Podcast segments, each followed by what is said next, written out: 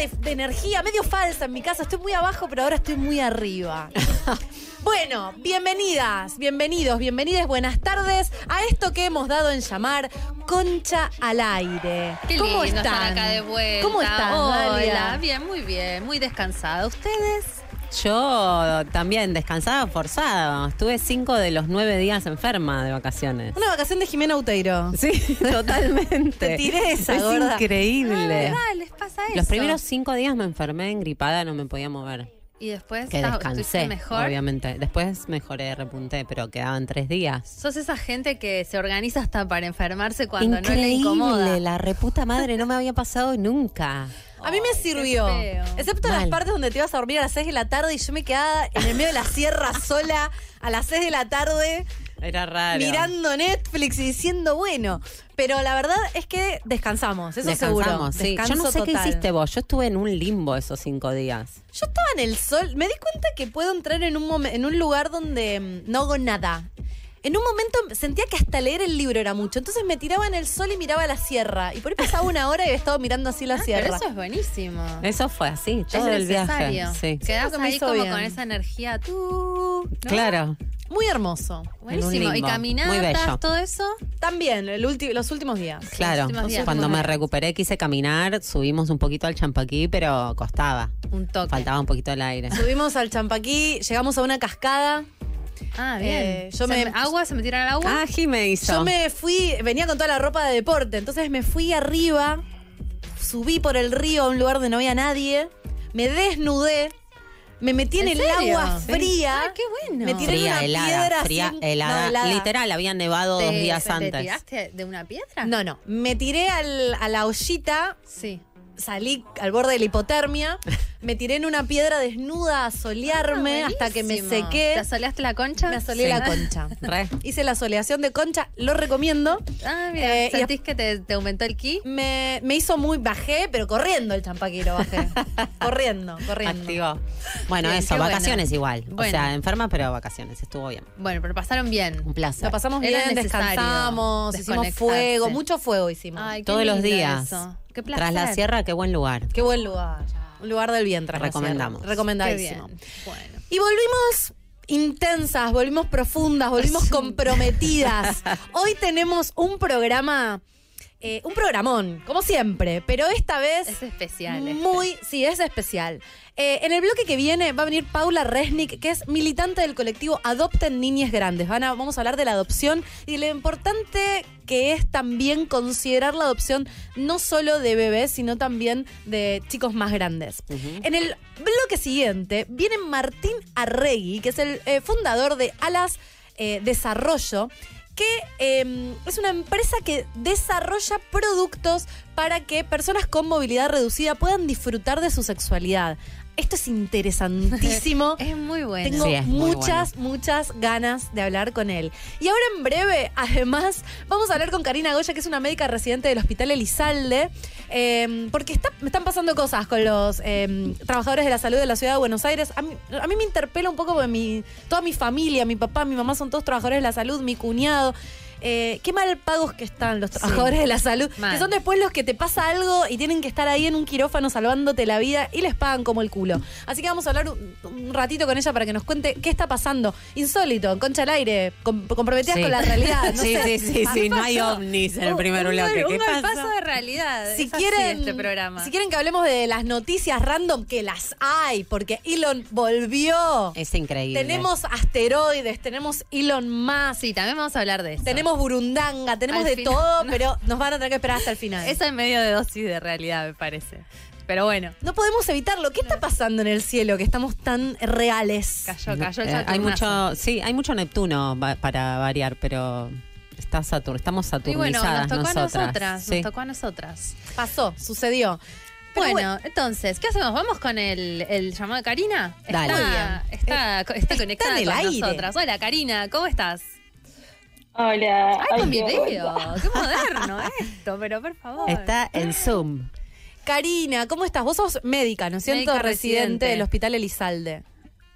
Sí, yo soy médica, tal cual. Soy Eh, residente de pediatría. Sabemos que hay un paro de 24 horas que están haciendo el- todos los médicos y personal de, de la salud en la ciudad de Buenos Aires. ¿Nos querés contar un poquito qué está pasando, qué están pidiendo, qué pasó? Bueno, nosotros desde eh, residentes y concurrentes, que es como nos organizamos en Asamblea Cava, estuvimos charlando todos, todos estos meses, digamos, eh, el problema del salario. Mm. En este momento, una R1, que es un residente de primer año, que es un psicólogo, un trabajador social, un médico, algún profesional de la salud, está ganando 110 mil pesos eh, por su trabajo, a veces trabajando hasta 360 horas. Nosotros entendemos que eso es imposible sobrevivir así, por lo que nos empezamos a organizar. La semana pasada ya hicimos un paro eh, con movilización hacia la oficina de Quirós, que es el ministro de Salud, eh, de Capital, y no tuvimos ninguna respuesta con esto. Bajo esta presión, digamos, fue la verdad una, movilización gigante con muchos hospitales de la capital participando, prácticamente todos. Eh, el sector más grande, digamos, el gremio más grande que agrupa al sector de salud, la parte de los médicos, digamos, médicos municipales, convocó un paro para, para ayer. Nosotros tomamos esta medida, digamos, pero eh, ellos convocaron a lo que nosotros llamamos un paro dominguero, que fue para quedarse en casa, no ir al hospital y se entera solamente mi paciente que no estoy ahí, digamos. Nosotros eh, lo que hicimos fue hacer una movilización al Ministerio de Sa- a la oficina de Quirós nuevamente, eh, de nuevo para presentarle una carta, pedir un- eh, una reunión para plantearle todas estas, todas estas problemáticas y una vez más no tuvimos eh, respuesta. Nosotros nos organizamos siempre en asambleas, entonces luego de cada movilización hacemos una asamblea y definimos entre todos cómo vamos a seguir.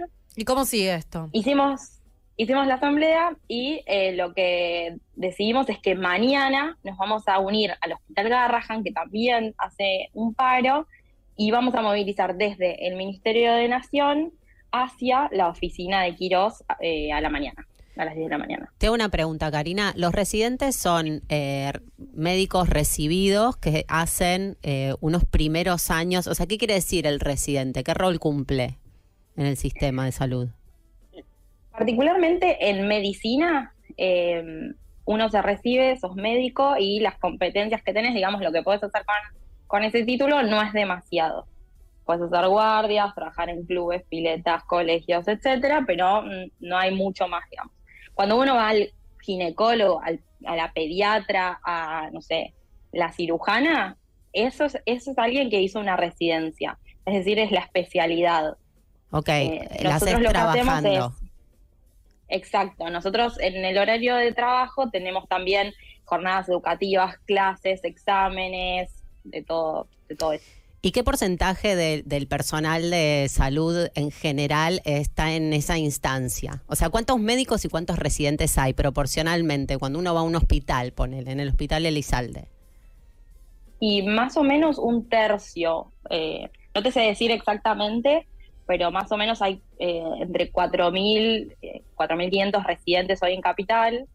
Somos como, o sea, cumplimos tantas horas adentro, si bien capaz no suena eh, tan importante el porcentaje, con muchas horas que hacemos, entonces como que Claro, porque claro, el eso quiero de- entender. Trabajan Eso. más que los médicos que por ahí ya tienen más antigüedad, que tienen horarios más normales. El residente está como en la... La guardia. Claro, es el que está ahí en la trinchera Está haciendo todo. parada. Sí, y sí. muchas veces te- se, se va el médico y se queda el residente, representing, ¿no? De los más grandes. Sí, sí.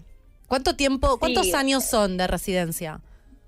Depende de la especialidad, eh, pediatría, que es la que yo hago, son cuatro años, Es un montón. y bueno, después tenés otras subespecialidades y los que hacen concurrencias, que aparte de todo lo que ya hacemos los residentes, eh, ellos no les pagan ni siquiera, no tienen ni siquiera RT, es decir, te pasa algo en el trabajo y hola, eh, y aparte hacen un año más en general en casi todas Esto viene, las especialidades. es una situación que se viene arrastrando históricamente. Mis viejos son médicos y, y escucho esto, de- en- en- ellos son de provincia, digo, es algo como en general en Argentina, en todos lados, donde los profesionales de la salud se siente todo el tiempo que están mal pagos por el laburo que hacen y esto quedó de manifiesto durante el COVID como con mucha más eh, Evidencia. evidencia, claro.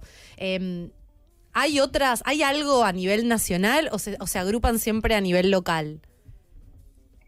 Como nosotros somos de- dependientes de la municipalidad, o sea, del gobierno de la ciudad, nos organizamos siempre de cara a eso, porque como que cada uno le reclama a su empleador, digamos, que en este caso sería eh, la reta. Eh. Pero hay como una mesa de, de, de todos los sectores de la salud y un intento de organización. Pero bueno, también es parte de un intento de que no podamos organizarnos de, de conjunto, esto de tenernos tan sectorizados, ¿no? Claro. Que. Ni hablar, en los residentes puntualmente capaz es más fácil porque, bueno, nos agrupamos los de Cava, se agrupan los de Nación, se agrupan los de provincia y chau. Pero en enfermería, por ejemplo, que tienen cinco trabajos, imagínate, hacer un paro es una cosa Claro. imposible. Mm. O sea, yo te hablo de residentes y concurrentes porque es particularmente el, el paro de mañana y lo que me convoca, pero es algo que se da en todo el sector de salud. Eh, los residentes paran mañana, pero bueno, las guardias siguen abiertas, digo, en caso de emergencias, eso, eso sigue, Sí. sigue funcionando. Karina, ¿y Sí, cómo, sí, la- la cómo pueden ayudar los que están escuchando con esto? ¿Necesitan visibilización?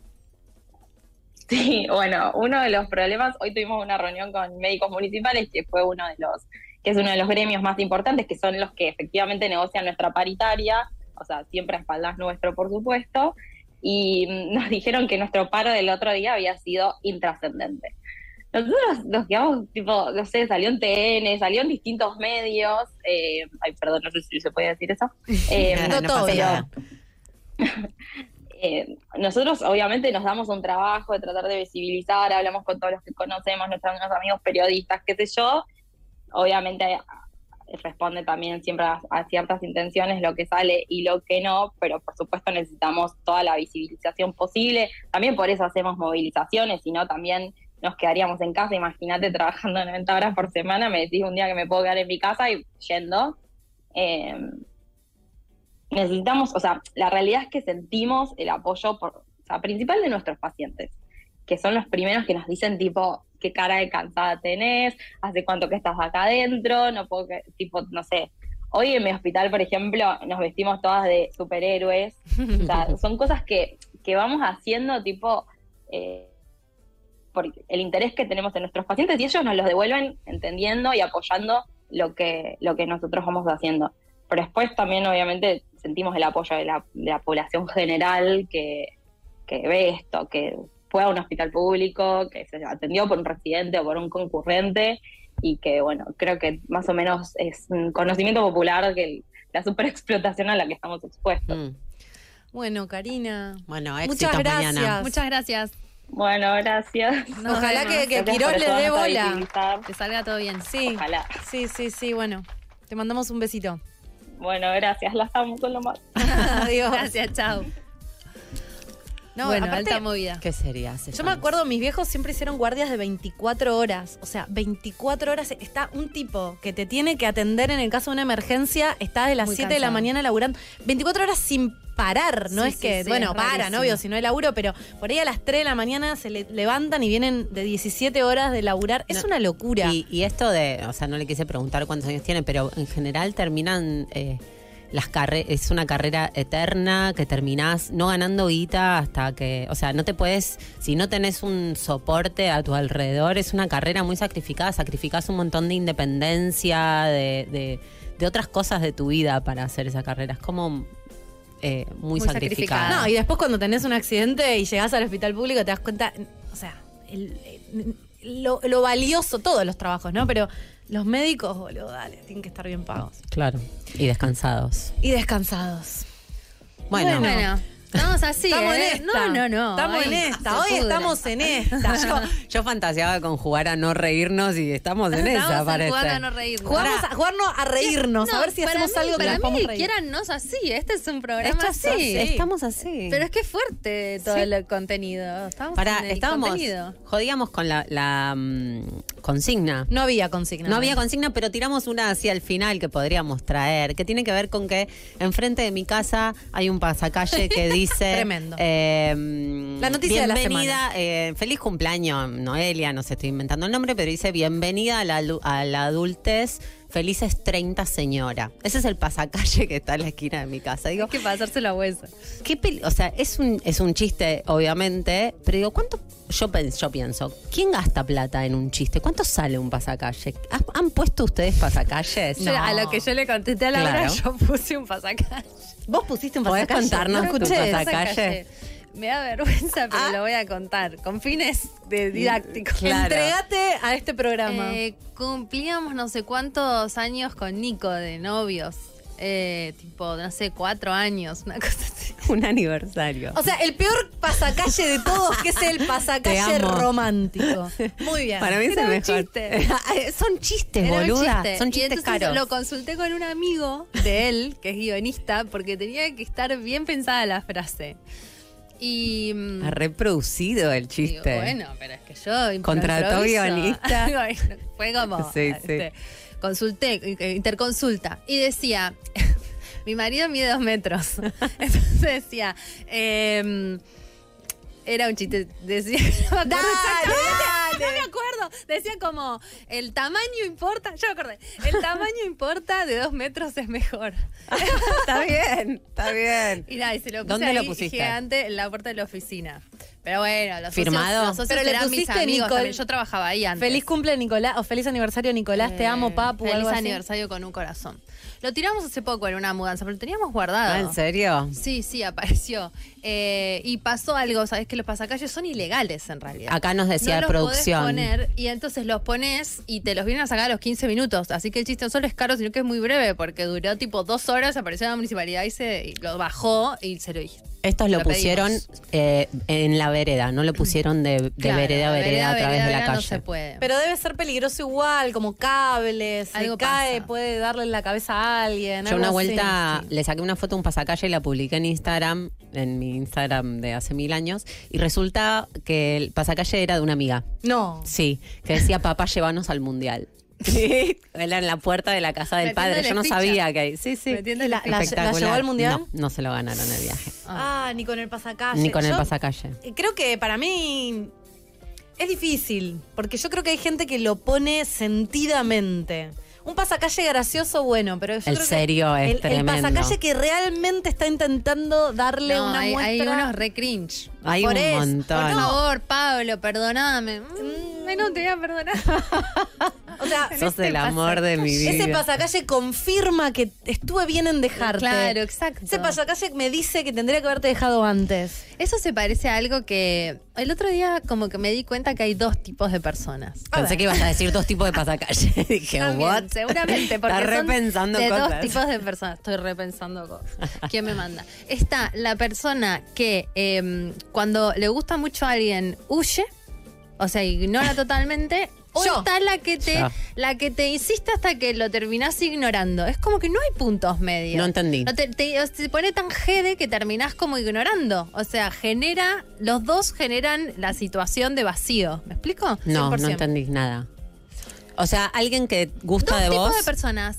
Me gustas. Sí. Me gustas, Laura. Ay. Que lo sepas. ¿Qué vas a hacer? Me ¿Vas a gustas. un Entonces, te voy a poner un pasacalle y o te ignoro, me, me hago- o sea, me gustas tanto que. no, Ah, yo soy esa, yo soy esa, perfecto. O me gustas tanto que te voy a decir, no sabes todo lo que me gustás. No sabes lo que me gustás. Tipo, Laura, no puedo parar de pensar en vos. te voy a poner un pasacalle. Eh, te voy a poner un pasacalles y que diga, Laura, por favor, Y perdóname. cuanto más me ignorás, más te busco. Ah, No, Y no. yo- no Sos me un sale. fracasado, Dos. todos progresan. Jorge, sí. Jorge, no, es, Papá. pero ese era un chiste, creo. Papá, o sea, sí, necesito saber. Si han puesto pasacalles, pueden mandar sus mensajes de audio al, al WhatsApp de la, de la radio. ¿Querés decirlo, Dalia? Sí, ah, perdón, como No lo- pasa nada. Sí, está- Estaba pensando que le ibas a decir vos. 40419660. Pueden mandar mensajes de audio. Manden audios, audios, audios. Yo lo abriría, no- 40419660. Perdón, digo, no solo pasacalle, sino demostra esas demostraciones de amor excesivas. públicas. Como la gente que te pide matrimonio en el recital de Rosalía. El otro ¡Qué día El otro día pasó. Estaba en un recital de poesía y aparece el novio de la chica. No, no estoy de acuerdo. Y le dice, bueno, No tengo anillos. Y nosotras, no, no lo hagas. Como en tu, como en tu En mi tu boda, boda. cinco personas Fue se increíble, era como un desfile de propuestas de Re- matrimonio. que re decís, libriano todo. No sé. Algunos no estoy quieren, De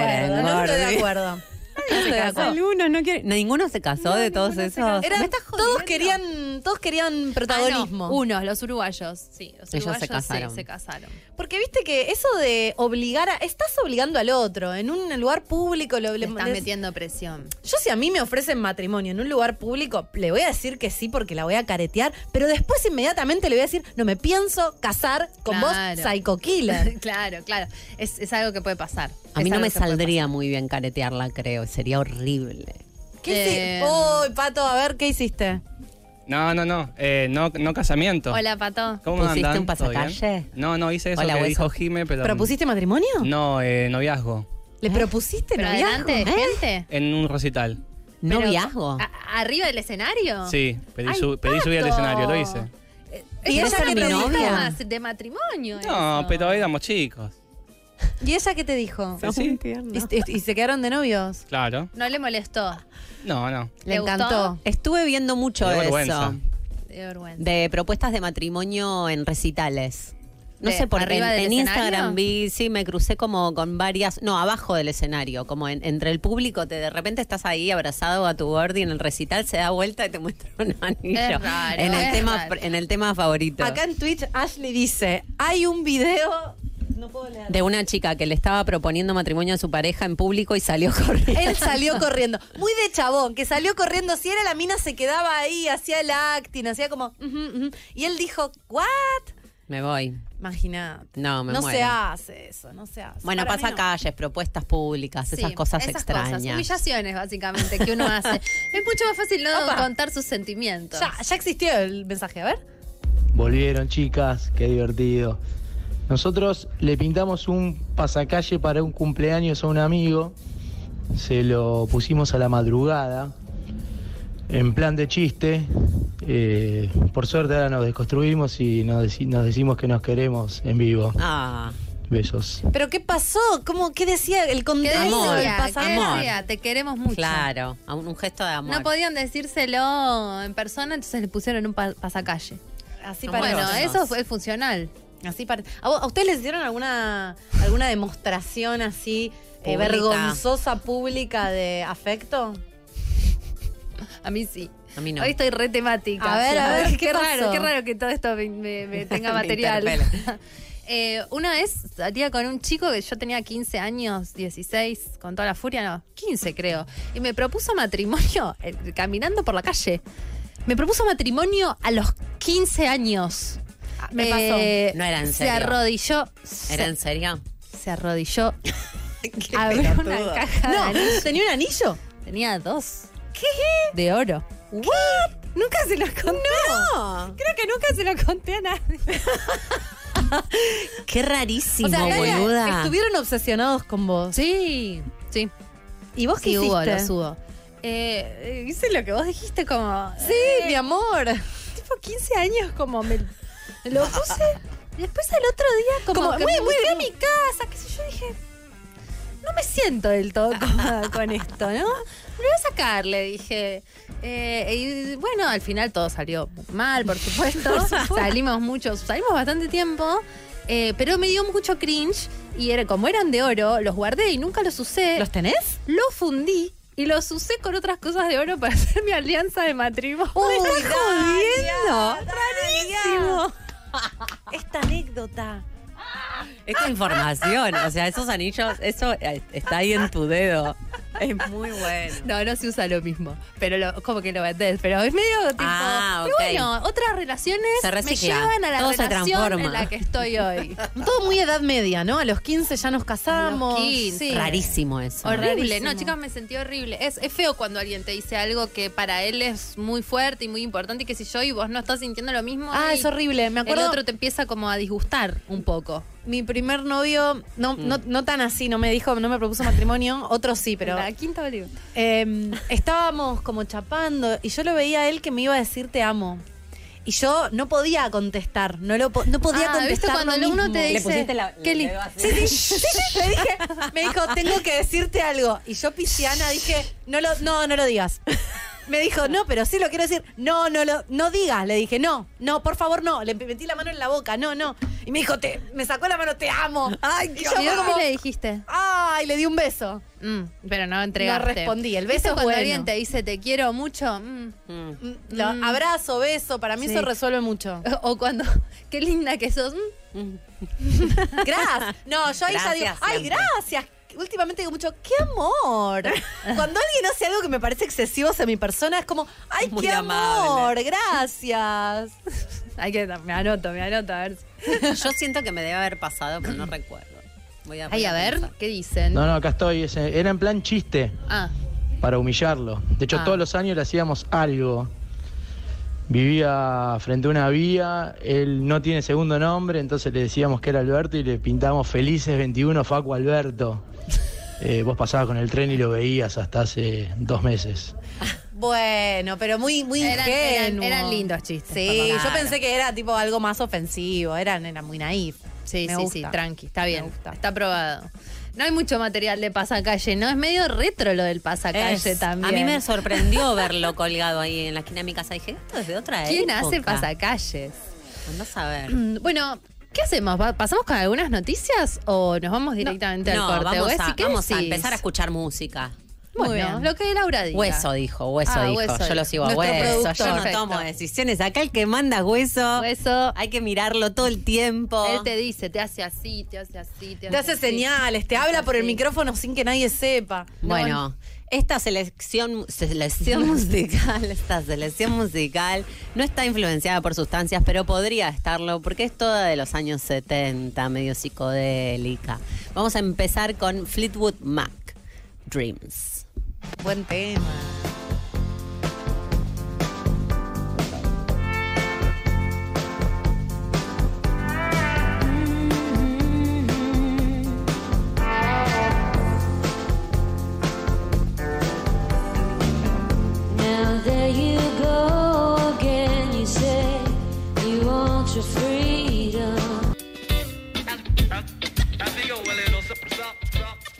Hola chicas, buenas tardes, qué lindo que volvieron. Bueno, cuando yo cumplí los 15, un enamorado con todos sus amigos fueron y me cantaron una serenata afuera de mi casa. No. Yo no salí a la vereda, pero toda mi familia sí, hasta que le tuvieron que decir que se vayan.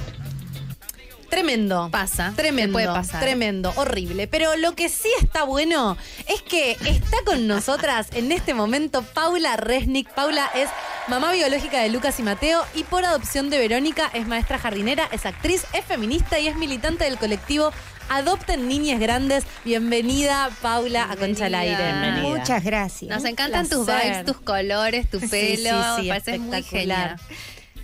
Muchas gracias. Paula, ¿cómo arranca esta historia? Vos a- ahí sabemos que tenés dos hijos biológicos y que también adoptaste a Verónica. ¿Cuándo la adoptaste? ¿Cómo, cómo fue eso? ¿Cómo entras en este mundo? Bueno, en el 2018 eh, yo tenía 53 años, dos hijos grandes. Había tomado la calle nuevamente, totalmente libre de horarios, de dependencias. Y un día fui al cine a ver Joel. No sé qué yo. Joel es una película de Carlos Sorín que trata la sobre la historia de la adopción de un chico grande. Sí. Ah, un chico de 10 años más o menos. Bueno, cuando terminó la película me quedé muy impactada. La verdad que desconocía casi por completo la realidad de estos chicos institucionalizados, estos chicos grandes a los que casi nadie adopta. Mm. Nunca se me había ocurrido la idea de adoptar. Y cuando me puse a investigar qué pasaba con estos chicos, dónde estaban, cómo era adoptar en Argentina, y vi que era una posibilidad bastante cercana, bastante posible, se adueñó de mí la idea y bueno, Wow. Llegó Pero- Verónica a tu vida. Pero Sí. es muy loco porque, si no tengo idea, pero es como que uno piensa que es muy complicado, siempre Sí. escucha que es muy complicado el tema de la adopción, ¿no? A vos no te Sí. resultó complejo. no, Mira qué suerte, qué bueno, no, ¿no? el, el tema de los trámites, digamos. No. Los trámites, sí, sí. Después la, la A realidad. nivel burocrático. Claro, a nivel burocrático, no. o sea, ¿cómo se hace? ¿Cómo Ese es un, mito, puede ser que sea un mito. Es uno de los mitos. Es uno de los sí, mitos. Que es muy pero, complicado. Pero ¿por qué es uno de los mitos? Porque si uno se ofrece para adoptar un chico chiquito, un bebé, un chico de un año, Mm. ahí sí va Otros a ser requisitos. otra espera. No, los requisitos no, sino que Ah. la espera hasta poder tener ese hijo va a ser larga, porque por suerte no hay bebés casi en Mm. adopción. Sí. La realidad de estos chicos que están esperando es que son chicos más grandes, Ajá, es que son chicos que en realidad muchas veces son grupos de hermanos o que tal vez tengan alguna discapacidad o alguna enfermedad crónica. Esta es la realidad de lo que pasa con los chicos que están esperando una familia. Y otro mito, que también yo creía que era así, que la adopción no está pensada para darle un hijo a las personas que no pueden tenerlo Mm. de manera biológica. No, la adopción está pensada para darle una familia Mm. a los chicos que no la pueden tener. O sea, el centro no son los adultos, Es el sino chico. son los niños. Me parece, Claro. es la primera vez que lo escucho en mi vida Sí. y me parece como muy importante. Claro, es eso lo más importante. Claro. es el punto. Un aplauso, por favor. Es espectacular. Claro. Porque además, desde el otro lado es un poco más egoísta, ¿no? Porque en realidad estás tratando de acompañar al que está pasando esa necesidad, ¿no? Es más desde Sí, el otro lado. sí, sí, o sea, los adultos que no pueden tener hijos y están haciendo tratamientos, están esperando, bueno, es un tema delicado, es un tema que- mm, angustiante en muchos casos, pero es otro tema. Claro. Es un tema del que no se ocupa, no se tiene que ocupar el Estado, como decir, bueno, estos padres tienen derecho a tener hijos. No, Mm. Los que tienen derecho a tener una familia son estos chicos, Mm. que por alguna razón los sacaron de su familia biológica. Mm. Siempre hay un tema grave, porque si no, no los hubieran sacado. Sí, sí, siempre. O, o es algún tipo de abandono, digamos, porque la- lo- los padres biológicos no se pudieron ocupar, no supieron, o, o hubo temas de violencia, o hubo, temas o hubo temas de, de- de muerte de, lo- de los padres biológicos. Hay distintos problemas, pero siempre hay un problema muy grave, Mm. siempre. Claro. ¿Y mm, cómo es? ¿Cómo eh, eh, hay que llenar un formulario? ¿Cómo se hace? ¿Cómo Mira, hiciste vos? Es muy fácil. Es online. Uno entra en la página del RUAGA, que es el registro único de aspirantes a guarda con fines adoptivos. Y ahí eh, uno le dan una clave para poder entrar con su, con su nombre. Y tiene que subir una serie de documentos lógicos, este, muy sencillos, no sé, de partida, yo tuve que subir la partida de nacimiento de mis hijos, mi partida, mi acta de divorcio, este, sería acta de casamiento si yo hubiera estado casada, eh, un certificado médico, un recibo de sueldo. O sea, no estabas casada cuando la adoptaste a Verónica. no, no, estaba sola. Ah, eso te iba a preguntar. Porque también Sí. otro mito es que las personas Claro. solas o las personas que son grandes o las personas que eh, tienen menos posibilidades. Sí, no, no. o sea, vos tenías 54 años y estabas divorciada. Sí, sí, sí. sí. Ok. Sola, sin ¿Y pareja. ¿Vivías con tus hijos? Vivía con el segundo, con Mateo. Lucas ya ¿Cómo vivía fue solo. esa decisión a nivel familiar? Claro, ¿cómo conociste a Verónica? Amo. Bueno, Ay, eh, voy a llorar. Ay, yo también, estoy al borde, al borde. eh, bueno, un día, cuando ya casi había tomado la decisión, lo, lo- lo- lo llamé a Lucas, que no vivía en casa, les dije que le quería contar algo, que tenía una idea, un proyecto, y bueno, no se lo imaginaban, para nada. Claro. No para nada, porque Imagínate. nunca había sido un tema, nunca. Claro. Así que cuando les dije que tenía la idea de tener, de que ellos tuvieran un hermano, eh, les expliqué cuál era mi idea de que quería adoptar a un adolescente. Bueno, se sorprendieron un montón, pero bueno, enseguida se emocionaron. Y, Oh. Ay, qué bueno. Sí, Bueno, son Son- tus hijos. son chicos muy sensibles. Claro. Eh, se emocionaron y bueno, me dijeron que me iban a ayudar, a apoyar, que, que, que sí, que vamos. Incluso ellos fueron los que me dijeron, bueno, cuando les expliqué cómo era, que uno puede elegir más o menos en- entre qué edad y qué edad, o si es varón y mu- o mujer, si puede ser un grupo de hermanos o no, hay muchas cosas que uno puede marcar, digamos. Mm. Ellos me dijeron, ¿por qué no elegía que sea una mujer? Que bueno, yo en ese momento era pleno, 2018, pañuelo verde, feminismo Claro. a full. ¿Por qué no elegí una mujer que con todo este empoderamiento de la mujer, que seguramente que en la misma situación una chica iba a estar sufriendo más que, un- que un varón Mm. por todas las desigualdades? Y bueno, dije, dale. Así que me inscribí para adoptar a una niña de entre 13 y 17. Y ese año fue el único legajo con disponibilidad adoptiva para un mayor de 14 años. Vos fuiste la única ¿De, que... de dónde? ¿De Buenos Aires? país. Arge- No, no Sí. puede ser cierto. O sea, ninguna otra cierto. persona de todas pidió- las personas que viven en este país. Sí, es así. ¿Tenés idea más o menos qué cantidad de niñes en esa edad eh, Ay, había es disponibles para Mira, ser adoptados ese eh, año, ponele? Más, o- ahora más o menos hay 2.500 2.500 legajos de personas inscriptas para adoptar.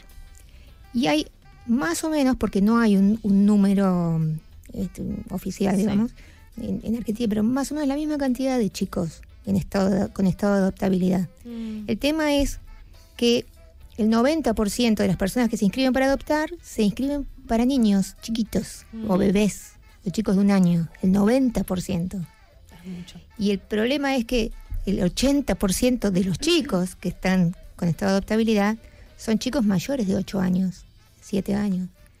Y va decreciendo la cantidad Ah, de gente. Además de que, de que está este mito y de que en general eh, la opción de adoptar eh, viene a raíz de la imposibilidad de tener hijos eh, propios o de sangre, Sí. diríamos, entre comillas.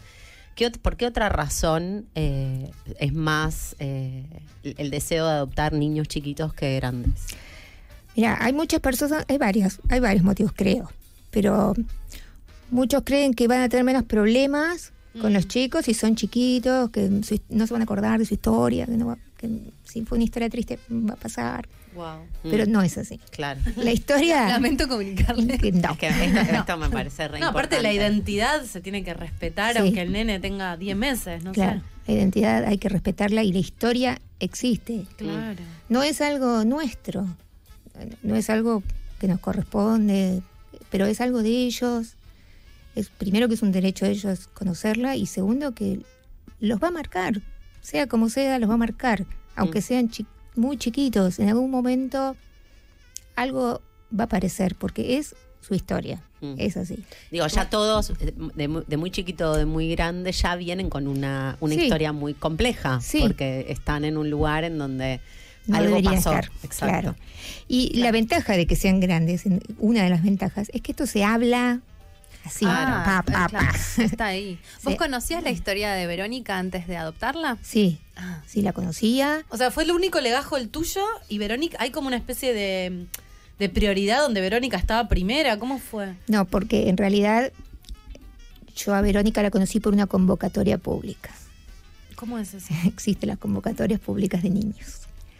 Hay una página que se llama Busca- Buscamos Familia del Gobierno Nacional, donde aparecen todas las convocatorias, que son, es la última instancia que tiene el gobierno, después de que se buscó para cada chico en todos los listados de cada jurisdicción, a ver si hay algún chico, alguna familia para ese chico, siempre primero tratando de conservar, de respetar el lugar donde vive el chico. Claro, para, para un chico salteño buscan familias de Salta primero. Claro. Después van ampliando los lugares hasta que cuando no hay ningún legajo, llaman a una convocatoria pública donde llaman a todos, ustedes, a, a todos.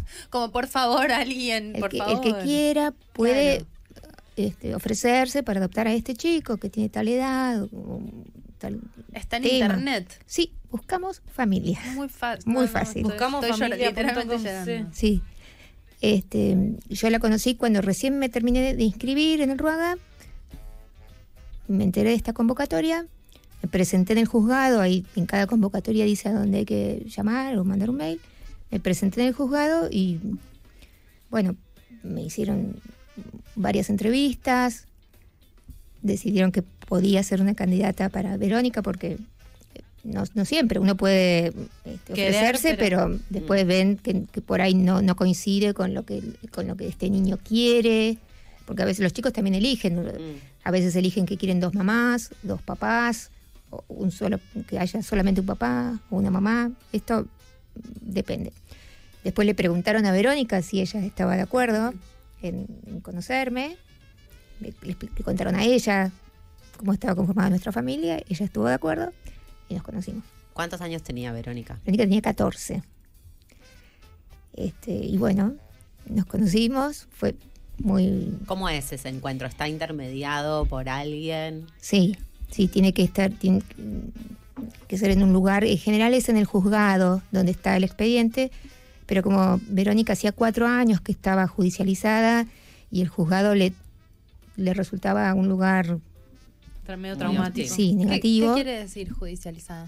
que habían dictado una medida de abrigo, cuando ella tenía 10 años, dictaron una medida de abrigo que es cuando el juzgado interviene en la familia y saca a los chicos de la casa Mm. donde viven. Ok. Ya había pasado hacía cuatro años, Y ella estaba sola, sin hermanos. 10 hermanos. Diez Ah, hermanos. un montón. Ella tenía, tiene 10 hermanos biológicos, algunos ya estaban adoptados, los más chiquitos se van yendo antes. Claro. Así que ya estaban en dos familias, dos grupos de hermanos, eh, y había otros separados. Mm. Eh, bueno, yo me presenté para Verónica. Este, bueno, nos conocimos. Es muy raro ir a conocer a una hija de 14 años Ay, qué que mide unos 75. Sí, vi, vi una foto, es altísimo. Es muy alta. Eh, bueno, este fue un, un shock. Muchos nervios. Eh, fue muy lindo, fue divertido, gracioso, porque desde ese momento hasta ahora no paramos de ponerle humor a la cosa porque eh, no hay otra manera, me parece a mí. ¿Fuiste De- con tus hijos biológicos? No, no me dejaron. Tuve que ir sola y, y vino, como no quería ya que sea en el, en el juzgado, fuimos a un shopping, al patio de comidas, a un barcito y vino la abogada de ella, porque Vero tenía abogada y un abogado del niño, es una figura que el Estado les pone abogado, y la directora del hogar donde ella vivía. Así que, bueno, yo fui sola, con, fui, llevé mi bolsito que había llevado a los partos, llevé Oh, regalitos, este, unos, muchos nervios. Y bueno, nos encontramos ahí y, y charlamos. ¿Y de qué hablaron? Primero hablábamos de pavadas, de cualquier. de- de- nos mirábamos y nos reíamos. Nada más y hablábamos de, de- entre las cuatro, de, nada, de- del día. Mm. Después nos dijeron, bueno, pueden irse a caminar un rato. Nos fuimos a caminar y ella me contaba cosas tremendas. Mm. O sea, como diciendo, a ver si te asustás o te quedás. Ah, estuvo- Porque me contaba cosas que yo decía, mmm, ay, qué, bueno, sí, qué mal, bueno. Pero Por adentro estabas tipo, wow. sí, claro, subía al auto y decía, después le decía a la abogada, pero me contó esto, esto, esto puede ser. Bueno, sí, Mm. este, después de ese encuentro nos preguntaron a, ver- a las dos si estábamos de acuerdo en seguir viéndonos, las dos estuvimos de acuerdo. Tuvimos así tres o cuatro encuentros hasta que vino a casa a conocer a los chicos. Y ese día también fue muy gracioso. Bailamos, cada uno ponía la música que, que ¿Tus hijos escuchaba. cuántos años tienen? Y ahora tienen 31 y 28. En ese momento tenían ve- 28, 24, creo, 27 y 24. Mm. Sí, Eran más grandes. sí, sí, sí. Y ahora Verónica tiene 18. Ahora ya tiene 18. Sí. Está en el colegio, va a cuarto año, el año que viene se recibe. Bien. Este, sí, muy bien. Es, me imagino como.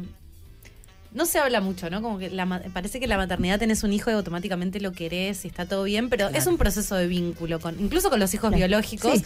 pero con una persona que es más grande, que entra a tu vida, que va a ser tu hijo. em, se va formando el vínculo. ¿Cómo? Sí. Es distinto, ¿no? Como, Sí, es muy distinto, muy distinto. Porque el primer día uno por decreto dice, esta es mi hija, y esta es tu madre, como Claro. muy raro. Es como un juego, ¿no? Claro. Vamos a jugar a esto, Sí. porque si no, te volvés loco. Sí, es muy raro. Incluso muchas personas me decían, pero ¿y vos cómo sabes si la vas a querer? Y bueno, no, no sé. Vamos a tratar de querer. Y tampoco sé si vas a querer a tu hijo, te informo. Claro, tampoco. tampoco. Con eso, eso mucho, nadie habla de, Bueno, de lo que cuesta. Tabú Claro. gigante. Pero es Claro, verdad, eh, pero es sí. así. Uno por decreto no los quiere. Claro. Eh, Se construye. se construye. Y bueno, la verdad que la, la- la remamos, la remamos. Y bueno, del vínculo día a día, de cosas chiquitas, cosas que van apareciendo, este, se hace. ¿Están, Sí. ¿Hay algún acompañamiento para los padres, eh, para los chicos? ¿Hay psicólogos? ¿Hay, hay como un, un post? Porque me imagino el día que se va Verónica a tu casa, empieza algo que, que tiene que estar medianamente acompañado. ¿o Sí, no? sí, sí. Eh, conmigo estuvo un- el equipo técnico del, RUAGA, este registro que les conté, que era un- una trabajadora social y una psicóloga, que me siguieron toda la guarda preadoptiva, que este, es el momento antes de iniciar el juicio de adopción, que cuando ya vive en casa, que me sostuvieron a mí, me acompañaron y a Verónica también, a las dos. Y, y después el ROGA también tiene talleres preadoptivos y postadoptivos que yo sigo yendo todos los meses. Mm. El último viernes del mes hay un taller con, con psicólogas geniales que dan temas este, que nos convocan a todos los que estamos en el proceso. ¿Y qué, qué sentís vos de esta especie de segunda maternidad, no? Porque te agarró como este instinto en un momento en el que uno pensaría que eso ya Sí. está, se Sí. fue. No fue, no fue instinto, fue una No decisión. fue instinto, fue Racional. mental lo Sí, tuyo, sí. no emocional. Fue una decisión a partir de un deseo que se empezó a gestar, ¿no? Después de Sí. empezar a averiguar y decir, ¿por qué no? ¿Por qué no otra hija? Mm. ¿Por qué no darle a ella la misma posibilidad que tienen Lucas y Mateo a una chica que no lo tiene? Este deseo que se empezó a gestar, bueno, este, se dio y, y bueno. fue mm, em, mejorando la situación de 2018 ahora, porque entiendo que vos estás Sí. militando, hay un contexto para militar por estos chicos más grandes. Sí, ¿Qué es lo que, cómo se está moviendo eso? Y contarle los hilos de Twitter que está buenísimo Sí. que cuentan las historias. Sí, bueno, en mi caso, como en todos, hubo este, Sí, un, altos un y bajos. bajo, claro. Hubo varias crisis, hubo- Verónica se quiso ir en dos oportunidades, pero bueno, la bancamos, los hijos no se devuelven, Mm. te bancamos, pero en casa. Mm. Y bueno, hace poco tiempo este, nos unimos, un grupo de madres y padres por adopción de chicos grandes, en Twitter, y estamos con el hashtag Adopten Niñes Grandes, haciendo varias cosas. Eh, primero, todos los viernes, con ese hashtag, publicamos la historia de una de nuestras familias, un hilo con la historia de eh, cada uno de su familia. Con esto queremos visibilizar el tema de cómo es adoptar chicos grandes y de romantizarlo, bajar todos los mitos, mostrarles las distintas realidades, porque somos distintas familias, Mm. los, que, los que elegimos el camino de la adopción para formar una familia, o como uno de los caminos. Porque también hay varias familias que tienen hijos biológicos y hijos por adopción. Mm. Hay varios. Y este, también lo que queremos es visibilizar a estos chicos, a estos chicos grandes que están esperando una familia. A veces no se piensa como una posibilidad ni siquiera, Claro. ¿no? Como que si un- eso no se visibiliza a alguien, no se le ocurre, como te pasó No, si no. vos no hubiese visto esa película, No se me hubiera ocurrido. no te hubiese pasado. No. Un poco antes de antes de en el, eh, antes de arrancar el bloque hablábamos de qué pasa con esos chicos si no son adoptados. Bueno, estos chicos que en general viven en, en hogares de niños, cuando llegan a los 18 años, se tienen que ir, tienen que salir a la vida, solos, Mm. y sin una familia que los contenga, que los ayude, que los apoye, es muy difícil. En Argentina hay una ley que se llama la ley de egreso, que si todos pudieran acceder a esa ley, sería buenísimo. Mm. No sé qué es lo que está pasando con la implementación, que no llega a todos. Pero Doncel, que es esta ONG, hay una ONG que se ocupa de estos chicos Mm. que, que están por egresar de los hogares. Los empieza a preparar desde los 13 años para que a los 18 estén más o menos listos. El Estado con esta ley lo que hace es primero asignarles a un referente, a una persona. Uno se puede este, ofrecer como referente para estos chicos. Ah, también. Sí, Te iba a preguntar otras maneras de Colaborar. de colaborar en las vidas de estos chicos, pero que no sea la adopción, por ejemplo, Sí, es esto, Esto ¿no? es una, Un- una de las formas. Eh, Uno se puede ofrecer como referente para los chicos que egresan o también como referente para los chicos que viven en los hogares. Porque a, a lo mejor uno no puede adoptarlo, pero puede decir, bueno, yo quiero ser referente de un chico y entonces lo, lo- lo llevas a los cumpleaños, porque si no, no pueden ir. Mm. Lo llevas a- al médico, lo, lo llevas a una maestra acompañás. particular, lo acompañas en- o el fin de semana lo sacás y lo llevas a hacer un programa. Hay, hay muchas maneras de, de ayudar. Pero esta ley de egreso lo que tiene que, además de darles un referente, los ayuda a buscar un trabajo, a buscar eh, qué estudiar, si quieren estudiar algo, les da un, un sueldo, les paga un sueldo hasta que, si siguen estudiando, hasta que tienen 26 años. Y además hay algunos hogares de egreso donde viven chicos, departamentos, casas, donde viven grupos de chicos que egresaron de un hogar y no tienen un cuidado, digamos. Claro. Así que es muy bueno. Eh, para, para investigar estas otras opciones que no sean la adopción, Doncel, Doncel es para los chicos que egresan o que está por egresar. Ah. Pero también pueden entrar en la página de argentina.gov y ahí, según las provincias, hay distintos programas. Por ejemplo, en, en Cava lo que hay es el programa Abrazar, en la página de la ciudad, que es para esto, para anotarse como referente afectivo de los chicos que están institucionalizados. Y, y también se pueden ofrecer como familias de abrigo, que son las familias que pueden tener a un chico, a un, a un bebé, a un niño, a un adolescente, un tiempo con su familia hasta o que se resuelve su tema con su familia biológica y vuelven con su familia o hasta que Se adoptan. es adoptado o bueno o entra a un hogar pero es un tiempo donde tienen que saber que lo van a tener pero que no lo van a poder adoptar Claro. está un tiempo Ok. Perfecto. Ay, Paula, estamos. Sí, Qué bueno sí, que sí. viniste. Muy emocionante. Ay, lo podríamos, podríamos hacer un podcast con Paula. Sí, Re. Me encanta. Ahí estamos viendo en pantalla el Instagram de Adopten Nine- Sí. Nines, sería grandes. Eh, que yo estuve chusmeando un poco y también es, es como, es interesante. Claro, ahora el empezamos en el. Instagram a militarla y hay este, vivos los miércoles, así que hoy a las 7 Ah, termina acá y se van Muy al organizado, muy se van a, a- a vivo, Instagram. a Instagram. Sí, con el mismo Adopción NG es en Twitter, el, el usuario de Twitter donde estamos ¿Podemos desarmar un último mito antes de, terminar? Adoptar no es un acto de amor, dice un posteo. Sí, polémico. ¿Qué quiere decir eso?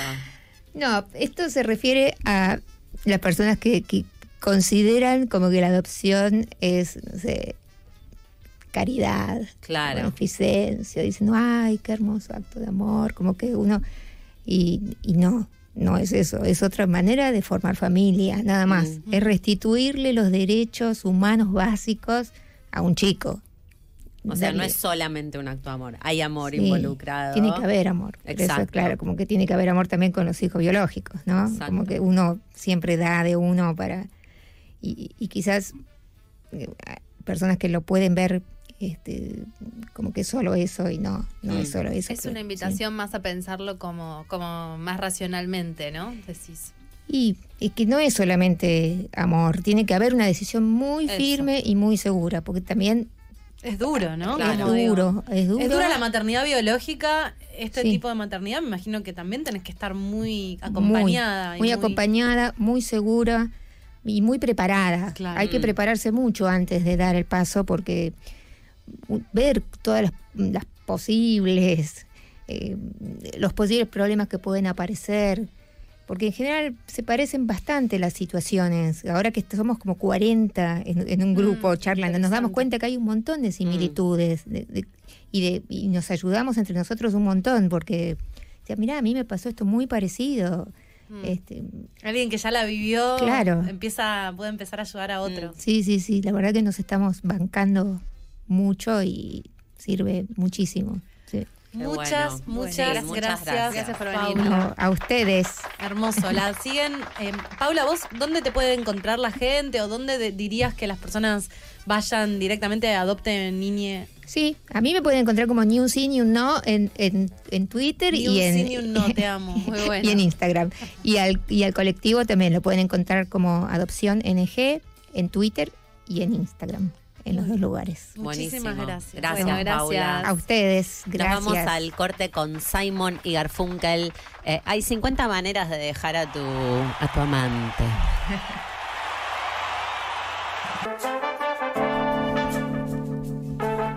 Bueno, estamos de vuelta, muy movilizadas por el bloque anterior y ahora con el honor de tener con nosotras otro invitado que nos va a hablar de algo muy interesante. Estábamos eh, ya haciéndole la entrevista antes de arrancar. Él es Martín Arregui, es motivador natural, emprendedor y director del movimiento Vida Independiente Argentina. Es el creador de Alas Desarrollos, eh, que eh, es una empresa que desarrolla eh, productos para mejorar la vida sexual de personas con movilidad reducida. ¿Podríamos decirlo así, Martín? Sí, entre otras cosas sí. Ese es uno de los productos que hoy tenemos, pero eh, la silla Arrow, esta que, que ustedes por ahí estuvieron viendo y estuvieron estudiando, eh, tuvo todo un desarrollo. A ver, Para, para. contanos qué es, porque la gente no sabe Exacto. qué es. Vamos O a sea, ver imágenes, ¿no? Sí, El- así nos ayuda. O sea. Alas, el producto estrella o arranca con esta silla que se llama Arrow. Exacto. Perfecto. ¿Y por qué llegan a, a desarrollarla? Me imagino, obviamente, que es una necesidad, pero ¿querés contarnos un poco La historia. la, tu historia? Claro. Cuento resumidamente mi historia. Yo hace 27 años tuve un accidente de autos, ¿sí? Y un día para otro pasé de estar caminando a estar en silla de ruedas, ¿no? Mm. Más allá del luto y de las cosas y lo que suele pasarnos a todos los que no estamos en silla de ruedas, eh, la vida sigue, entonces siempre uno va por más. ¿no? A partir de ahí siempre como yo tuve muchas cosas a favor, ¿sí? siempre digo, tuve una familia que me ayudó, amigos que me acompañaron, pude recibir una compensación económica, tuve una obra social que me cubrió todo, y sobre todo tuve mucha fuerza de voluntad y la lesión, que aunque fue muy alta, me ayudó. A partir de eso dije, bueno, vamos a empezar a ayudar a gente que ni siquiera tuvo esas herramientas. Claro. ¿no? Entonces empezamos con deportes, con deportes comunes, con deportes extremos, con... ¿Vos cosas eras re deportista antes del accidente? Eh, no tanto, era bastante vago. o sea que te hiciste más deportista después del ganas. accidente. Tal cual. Empezar con deportes quiere decir que empezaste a practicar deportes o a desarrollar eh, productos para, para hacer deporte. No, empecé a averiguar qué deportes había afuera que acá no había. Ok. O sea, esto estamos hablando del año 95. que Claro. todavía el internet recién empezaba. Claro. Entonces, para saber de parapente, paracaidismo y montón de otros deportes que no, no, no nos vamos a entender en, extender en eso, eh, era muy difícil, ¿no? Pero como siempre digo, eh, no hay nada que los europeos y los americanos, por, sobre todo los americanos con tantas eh, personas lesionadas de guerras y demás, no hayan Mm. desarrollado. Claro. ¿no? Ok. Entonces, a partir de eso, nada, empezamos con los deportes, empezamos con un movimiento también de eh, que las personas que estábamos en silla de ruedas, estábamos en una, una semana en un predio y le enseñamos a otras personas a manejarnos con la silla, con charlas ya de sexualidad, charlas de urología, charlas de cómo eh, uno se tiene que cuidar, eh, de la incontinencia que puede tener, Mm. Claro. ¿no? Un montón de cosas y, y digamos era como una casa del Gran Rengo, ¿viste? Como una casa del Gran Hermano. Estábamos Sí. una semana ahí y la verdad que le cambiamos bastante, muchísimo el chip a las personas porque de repente uno cuando sale de un centro de rehabilitación, después no tenés contacto con personas con discapacidad. Claro. Y a veces no querés tenerlo. Mm. Y ese es el error que muchos cometen. Mm. Porque vos avanzás a medida que te podés contactar con gente en tu misma situación. Claro. ¿no? Sí, Claro. compartir Experiencias. aprendizajes. Y, y bueno, eh, de y hecho... fue en esos, en esos encuentros donde empezaron a entender que también había algo relacionado por ahí con la sexualidad que era que Sí. era muy tabú por ahí, pero a la vez súper necesario de, de- de tratarse. En ese momento venía una, una doctora, una fisiatra amiga que se especializó en sexualidad, en Elsa García, y venía a los cursos y teníamos la charla con ella que hablaba muy a calzón quitado, ¿no? A varones, a mujeres, y después teníamos lo que llamamos charla de solos y solas para que pudiéramos hablar cada uno de qué nos pasa, qué te pasa, cómo es. Mm. Después hacíamos una charla en conjunto. Pero siempre se caía en, en- en lo mismo, ¿no? En que no eh, el tema de la lástima, el tema del mito, el tema de cómo me miran. Mm. Y creo que más allá de estar en una silla de rueda, eh, es el tema de confianza que se tiene cada uno, Claro. Mm. ¿sí? Todos venimos con, a medida que vamos creciendo, con una cajita estructural, ¿sí? Llámale religiosa, llámale... que hace que la sexualidad la podemos vivir como vamos pudiendo, Mm. ¿no? Sí. Estamos en 2022 y todavía falta muchísimo para que uno pueda realmente poder decir un poco sobre su cuerpo, sobre Mm. qué le interesa, sobre qué le gusta. Y imagínate cuando vos estás, te sentís que estás 25 escalones más abajo, Claro. Sí, sí. que no te sentís atractivo, que por qué me va a mirar a mí cuando hay otros que caminan. Bueno, Mm. o sea, primero es romper eso de que vos valés lo mismo que otro, pero lo que vale es tu actitud Mm. y tu persona Mm. y cómo vos te preparás. O sea, si. Y la importancia de todo lo que tiene que ver con eh, la higiene, ¿sí? los distintos nuevos productos que hay para incontinencia, tanto de, de materia fecal como urinaria, ¿sí? sobre todo porque hay un montón de productos nuevos que hacen que si uno se olvida de que tiene esos problemas, Mm. puede disfrutar más cuando está con alguien. Claro, Claro. Si no estás totalmente siempre pensando ¿eh? ¿Qué iba a pasar o si se me escapa? o- Claro, claro, claro, ¿no? claro. Entonces, hay un Que montón te de- puedas relajar y estar más cómodo para disfrutar, ¿no? Exacto. ¿Cómo viene el producto La Silla Arrow? Mm. ¿Sí? El tema es, por un lado, sobre todo los varones, vamos aprendiendo a medida que pasan los años, de que bueno, eh, la mal llamada previa, ¿sí? Claro. Eh, para nosotros era muy satisfactorio. Claro, ¿Por qué? Porque muchas veces no se tiene sensibilidad tampoco. claro. ¿no? Entonces tenés que apelar a distintas zonas erógenas. claro. Entonces, lo visual, lo olfativo, lo auditivo, qué lugares, ¿sí? Atrás de la oreja, la espalda, o sea, cada uno se tiene que redescubrir su nuevo mapa. Wow, claro. ¿Qué te hace sentir ese escalofrío. ¿no? Que te pone la piel de gallina para saber que eso te excita y eso te hace fe- ¿sí? Sí, sí, te Más- gusta. Sí, como reconstruir, gusta. claro, El ese- el, territorio de Lo de lo, lo- lo erótico. erótico y lo del deseo. que además siempre lo decimos que sobre todo lo- las chicas con discapacidad le costaba mucho más el aprender a tocarse y a- aprender a ver cómo disfrutaban. Claro. A ver, por todo lo que ya sabemos de que de años que se decía, ¿no? La masturbación. y- Mm. O sea, si vos no te conocés vos mismo, ¿cómo le vas a poder decir al otro qué es lo que te gusta? Sí, sí, eso, pa- eso para todo el mundo, Hmm. pero me imagino que tiene como una complejidad extra si además eh, tenés, Tenés la movilidad reducida o tenés claro. una discapacidad. O sea que es casi que lo tenés que hacer eh, a conciencia. Es como esto es importante, tengo que, tengo que entrar acá. Exacto, y, y a medida que las personas que estamos en silla de ruedas pudieron ir viendo ese cambio, ¿sí?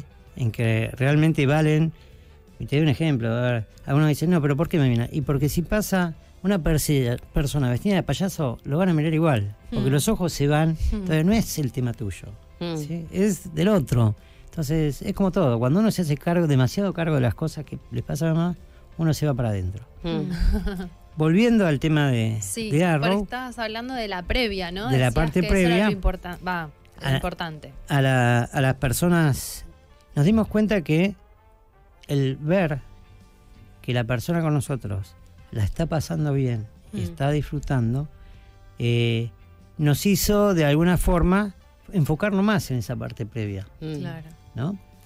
Y no tanto por ahí después si había penetración o no penetración, o si había sexo eh, Genital. genital, Claro. ¿sí? sino buscar las distintas zonas. Claro.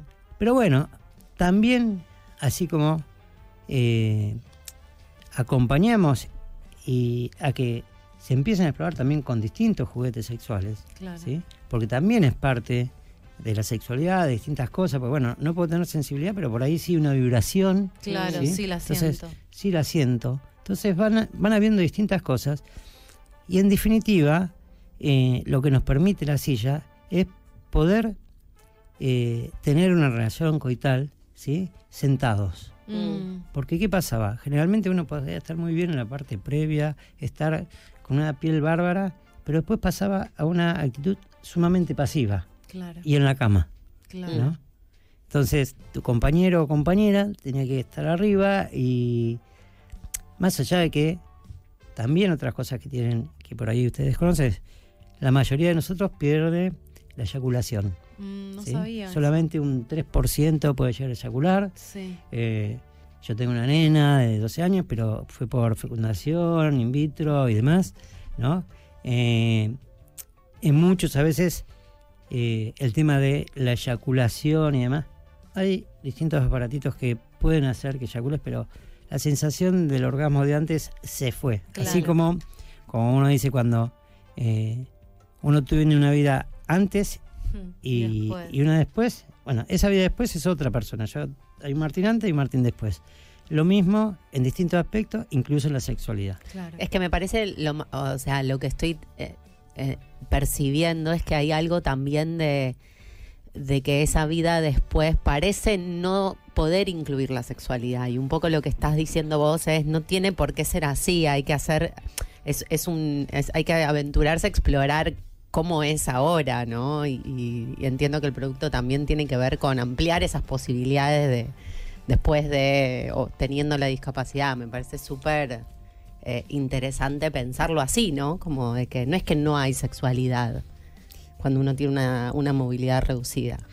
Mira, generalmente cuando uno tiene, hoy por hoy, son o las personas que quedan en silla de ruedas o adquieren cualquier otra limitación motriz, no siempre tiene que ser una silla de ruedas, es algo, eh, eh, no es de nacimiento, o son muy pocos los de nacimiento Mm. congénitos, o sea, son adquiridas. Mm. ¿sí? Y para que se den una idea, siempre dicen que más o menos en Argentina mueren 21 personas por día en accidentes de tránsito, pero nunca se cuentan cuáles quedan con discapacidad o distintas cuestiones. Claro. O sea, Mm. son un montón. Claro, ¿no? claro. Eh, lamentablemente eh, la comunidad va a seguir creciendo cada vez más. Pero en ese sentido, eh, en lo que vos me estabas preguntando justo, porque me, me fui de tema. No, no, no te estaba preguntando, en realidad estaba reflexionando sobre que, que hay algo a construir en relación a la nueva, al nuevo, la nueva forma de poder habitar la sexualidad después del accidente o al adquirir o al tener una discapacidad que en general me imagino que uno piensa que eso se perdió, se perdió con, en la vida anterior, ¿no? Como porque es, es una exploración, nada, compleja, diferente. Muchos la dan por perdida. Claro, eso, Directamente a eso, se echan abandono y dicen, Exacto, no más. no existe más, no existe más. Yo a eso iba. Eh, generalmente hoy en los centros de rehabilitación, cuando vos te pasa algo, ¿sí? hoy tenés una internación promedio de entre 6 y 8 meses. ¿sí? Si sos del interior del país, por ahí venís 6 8 meses y después te volvés a tu lugar. Mm. Y si tenés mucha suerte, podés tener contacto con alguna otra persona, si no, te fuiste con el librito que tenías en ese momento. Vos tenés un primer golpe que es cuando te pasa.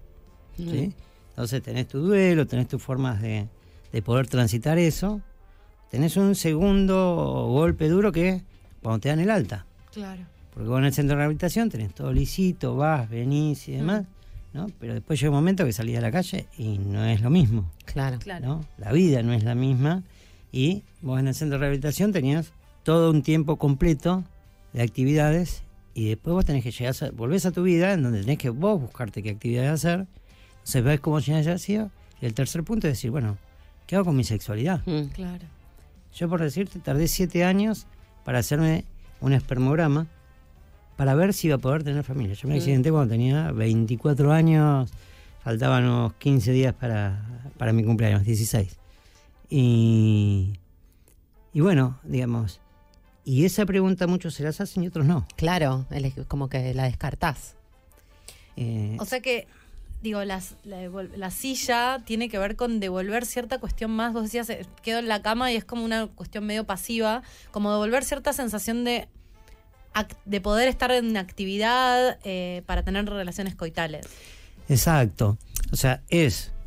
Puedes desarrollar toda la parte eh, inicial, todo el juego previo, todo sentirte bárbaro y demás. Podés también usar la cama, pero también tenés, podés usar la silla. Claro, Y digo, eh, hay gente que se accidenta a distintas edades. Claro. ¿sí? Entonces, eh, no sé, volver a poder hacer un perrito después de veintipico años, poder hacer una- Sí. ¿entendés? Eh, a muchos le voló la cabeza. Claro. Porque, ¿entendés? Y también está bueno que tiene como esta especie de cama o camilla, Camilla, que sí. permite, yo decía, claro, esto te deja perfectamente a la altura, está pensado, pero si no debes estar como tratando de encontrar cosas que te puedan nivelar, ¿no? Es, es, es interesante. Tiene todas regulaciones, tanto de las patas de la silla, como también la del catre, llamado shadow. Catre. Eh, ¿Para qué? Para que queden eh, en la misma altura, si querés que queden a distinta altura, para el tipo de, de situación que quieras. Y a veces también, por ejemplo, para las personas que tienen lesiones más altas, le pedimos que, bueno, que las patas delanteras tengan un más altas para que la silla esté un poquito más atrás y tenga más equilibrio. Nada, da un montón de cuestiones técnicas que por ahí no vienen tanto al caso, pero la realidad es que vos podés usarla con el catre o sin el catre. Pues también puede venir a sentarte arriba tuyo. Incluso, no es solamente para hombres, Claro. también es para mujeres. Claro, claro. En el caso lo que hacemos para mujeres es, en vez de que el asiento sea tan cortito, Sí. ¿sí? lo que hacemos es agregarle un poquito más para que la mujer pueda estar más en posición retro. Claro, Porque si yo siento a una chica en la misma posición que yo, claro. ese no, va a haber posibilidad Claro, claro. de que haya una ¿Y penetración. la, la silla es siempre hacia adelante o tiene distintas formas? O sea, ¿cuáles son los, los movimientos no, que tiene la, la, silla, lo que tiene es una oscilación, un movimiento pendular, que simplemente con un movimiento de cabeza, yo voy a soltar la silla a Sí, rueda, sí, sí. o sea, con un movimiento de cabeza y hombro hace como si estuviera haciendo ahora con la silla. Ah, como bascula. Como una hamaca. Bascula, pero si querés bascular rápido, si querés bascular Y no se cae, no te caes, o sea, está no agarrada. te caes. Ah. eh, ahora caíste. Ahora entendí. Ahora el mismo. Este, claro, yo pensé que era más de- del tipo de asiento y no de que tenía No, esa no. propiedad fundamental. Esa es fundamental. Es fundamental. Por eso, Por favor. por eso el asiento es cortito para nosotros, para que Puedo- Claro, llega a la bien. parte apenas del glúteo y esté apoyada, ¿no? Ah, Bueno, ahora entiendo Mauricio todo, y, Y. Valen, Valen, Valen- sí. Valentina. ¿La diseñaron ustedes? ¿La trajeron el modelo de algún lado? ¿La producen acá? ¿Cómo es eso? Había un modelo más simple hecho afuera hace Sí. muchos años y lo que hicimos fue traerla y mejorarla. Ah, perfecto. Y un poco, como te contaba, esto tuvo todo un proceso. ¿sí? Por un lado, eh, como te decía, yo siempre convoqué gente sencilla para distintas cosas. Convoqué muchas chicas y las puse con una sexóloga en un grupo de WhatsApp para que empezaran ellas a interactuar y ver cuáles eran sus temas. También lo mismo con varones. Y, y después, a medida que íbamos avanzando... Un brainstorming. Claro. Una Pero- investigación. Y además, eh, que empezaran cada uno a decir, bueno, eh, listo, Necesito tenemos el primer esto. prototipo, pruebe la uno, pruebe la otro, váyanse fijando, díganme qué. Entonces también todas las cosas que fuimos haciendo fue a base de experiencia también de todos. Claro. Qué bueno. De necesidades de, de- Reales. campo. Claro. Exacto. Entonces, eh, bueno, ni hablar cuando eh, le tiramos a todos que nos empiecen a tirar nombres, aparecieron de los más inesperados, Garching, eh, No, una- claro, claro. una lista. eh, Garcher. Exacto, Garcher también. buena, Garcher, la- Garcher es hubo muchísimos. Pero bueno, decimos por un nombre más, o sea, arro de flecha y la idea era poco para más comercial, ¿no? Y, ¿Y cuántas, cuántas venden? y ¿O se- cuántas llevan vendidas? ¿O es tipo, una cada cuánto se vende? mira, es un trabajo bastante hormiga, artesanal. claro. Personal. Porque, eh, de hecho, nosotros le damos la posibilidad a quien quiera probarla, porque bueno, tenemos Claro. una silla de prueba. Ah, No eso está solamente, bueno saber. no solamente, a ver, la silla además ahí no se ve, pero viene con una funda eh, de toalla. Claro, ¿sí? para que sea más que es lavable, para que también, viste, porque si no, Qué bueno. Eh, tiene muchas características. La funda, que también tiene más allá de la de toalla, todo lo otro también es lavable. Entonces, bueno, eh, por una cuestión higiénica, o sea, le, le agregamos mucha seguridad y, mu- y- y mucho tema higiénico Claro. a que la que viene de afuera, o la que se hace afuera. Y a partir de ahí, la verdad que eh, vamos haciendo así, ¿no? Alguien está interesado, nos escribe, le decimos, probala. Y también estamos en el camino de que eh, las obras sociales y las prepagas Ah, la puedan cubrir, Claro. porque genial. tanto, digamos, la Convención Internacional de las Personas con Discapacidad eh, hace mención de el pleno derecho a, a la A la sexualidad. ¿no? Y, y bueno, estamos buscando la vuelta y demás, y ya algunas obras sociales ha- han- la han cubierto. y- Qué bueno. Qué bueno. Así que de a poquito vamos, digamos, Metiéndose. surfeando un poquito y demás. Eh, el lanzamiento en sí lo hicimos eh, eh, en la UTN, en la Universidad de Medrano. Mm, Imagínate para que esto se lance en una universidad. sí, es espectacular. Eh, estuvo, ¿Hace cuánto están?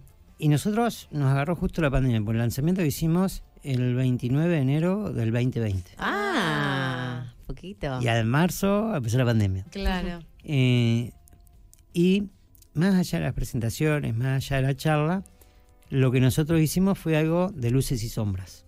¿sí? Se podía, o sea, en, primero con una canción, estuvo Luis, un, un varón que no tiene discapacidad, eh, junto con Silvina, que sí tiene discapacidad, y hicieron como una performance un poquito más romántica, ¿no? Eh, se apagó la luz, ¿no? Se cambió la música, entró Mauricio con Valentina hicieron una, una performance un poco más, Erótica, más picante. más picante. ¿sí? Qué espectacular. Y Para después de eso, gustos. claro, teníamos que hacerlo con luces y sombras porque en una universidad no podíamos, ¿viste? Claro. Eh, sobre todo porque, bueno, hacían que se, sacaban las remeras y demás, Mm. ¿no? Bueno.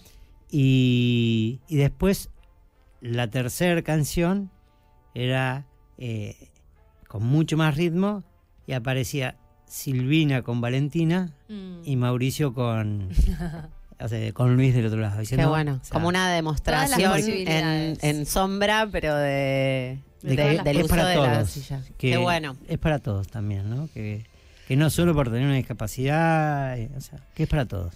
Bueno, ¿y dónde te pueden encontrar nuestros oyentes y nuestras oyentes que tengan ganas de, de saber un poco más de esto, de contactarse con vos? Bueno, por un lado tenemos la página web, alasdesarrollos.com, ¿sí? Por otro lado, el, el Instagram, que es alas.desarrollos1, sino el mío es martin.arregui. Y eh, básicamente en esos lugares, ya con... Ya le pongan alas ahí, desarrollo. Claro, alas desarrollo. Muy Mm. bien, muy bien. Buenísimo. Bueno, Martín, Bueno, muchísimas muchas gracias. gracias. No, gracias a ustedes. ¿eh? Un placer. Muy bueno, muchas gracias. Vamos a escuchar a Carol King, I Feel the Earth Moving.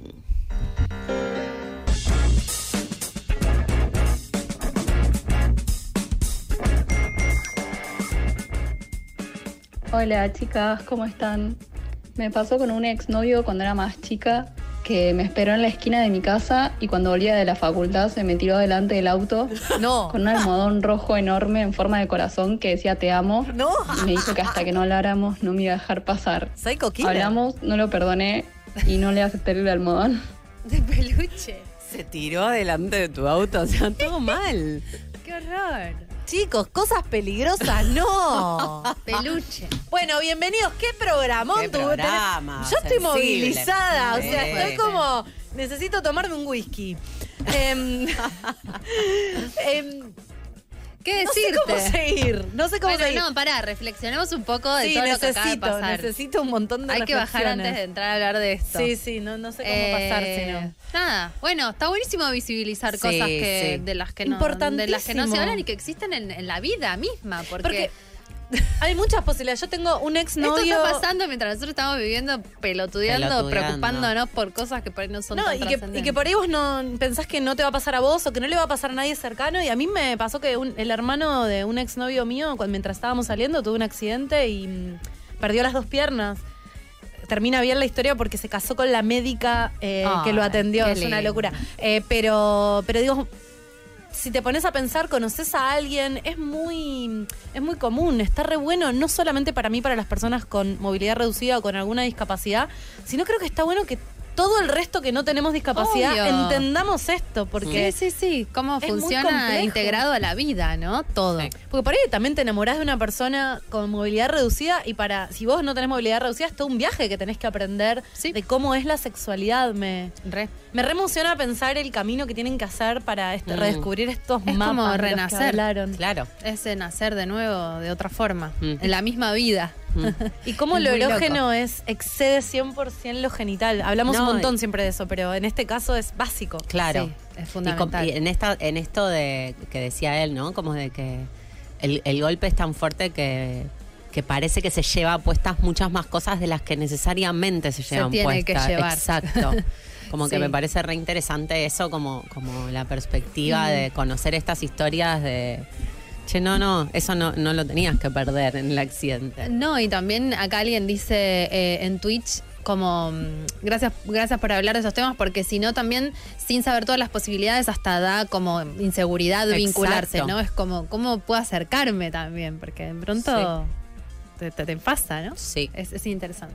Bueno, y, Muy lo, y. Paula, que No, y también, Verónica, ay, qué lloré, o fuerte, sea, muy fuertísimo. fuerte. Esa elección me encantó que ella lo vive desde un lugar mucho más, eh, no tan como, ay, bueno, como por el amor del amor, como, bueno, no, es una Es un decisión proyecto. intelectual, como un compromiso. Es un compromiso, digo, eh, me- asumido con otras energías, no solo como esto de voy a salvar al mundo, ni siquiera a alguien, el mundo, ¿no? Pienso que es un poco el programa de los derechos, porque ella, Paula, digo, recién eh, de- Mm. hablábamos del derecho a la sexualidad y cómo esta silla empieza a garantizar para las personas con discapacidad o con movilidad reducida ese derecho.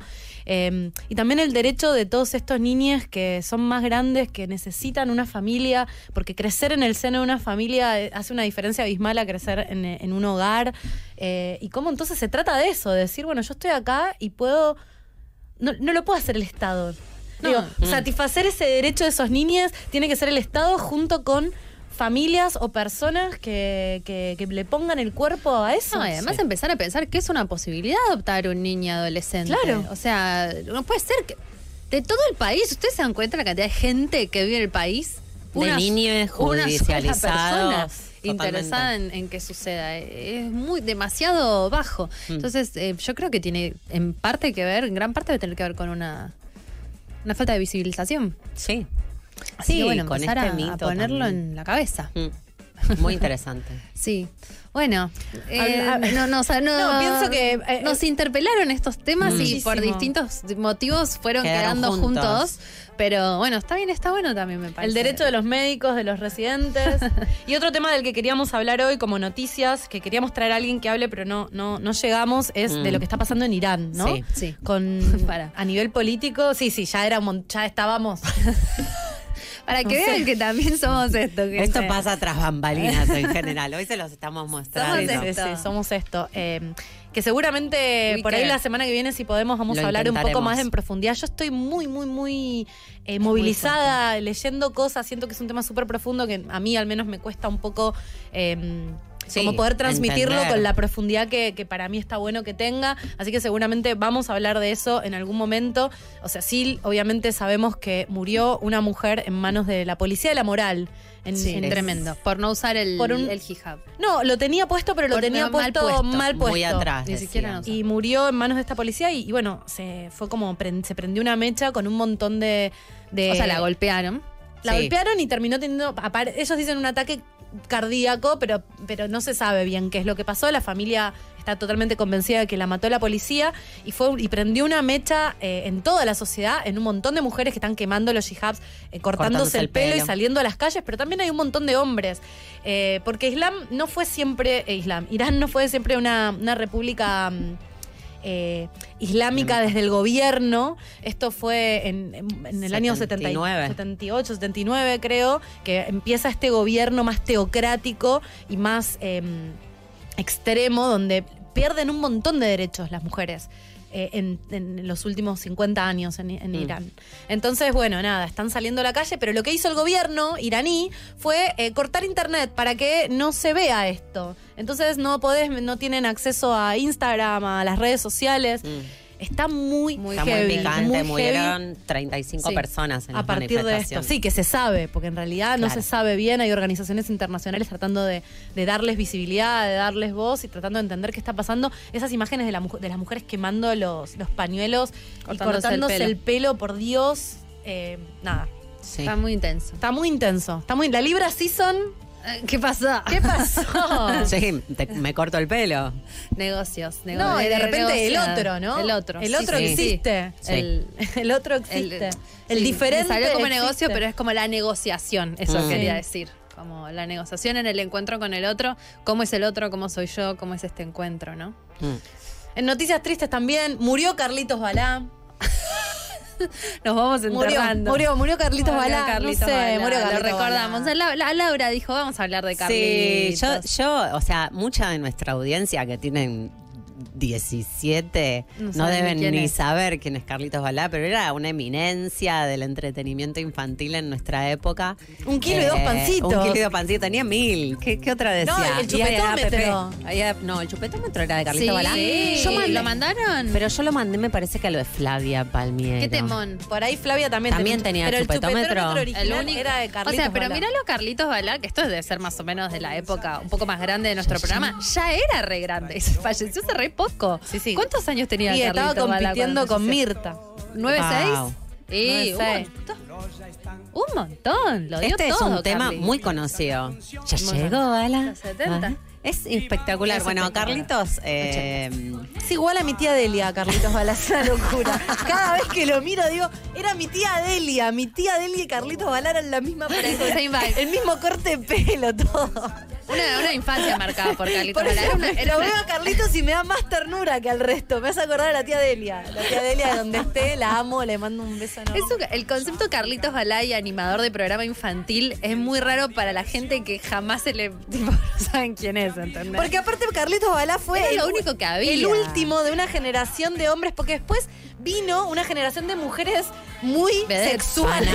sí. con los niños y bueno, ahora está piñón fijo. Ahora, ahora, ahora volvió la cosa de no sex la, la- las el, chicas que el animador. el animador no sexualizado Sí. volvió, pero hubo una época de los 90 Es que, que se solían ser confundió todo. estrellas porno Claro. Sí, siempre sí, todas eran estrellas porno antes, lo cual la- parecía que las habilitaba. No sé, en el rarísimo. currículum vos ponías era estrella porno, te habilitaba a Ah, trabajar con niños. Es como, no, ya hice esto, me voy a ir para el otro lado, algo así. Rarísimo. Sí, rarísimo, rarísimo. Bueno, Bueno, pero Carlitos. greetings, Carlitos. Sí.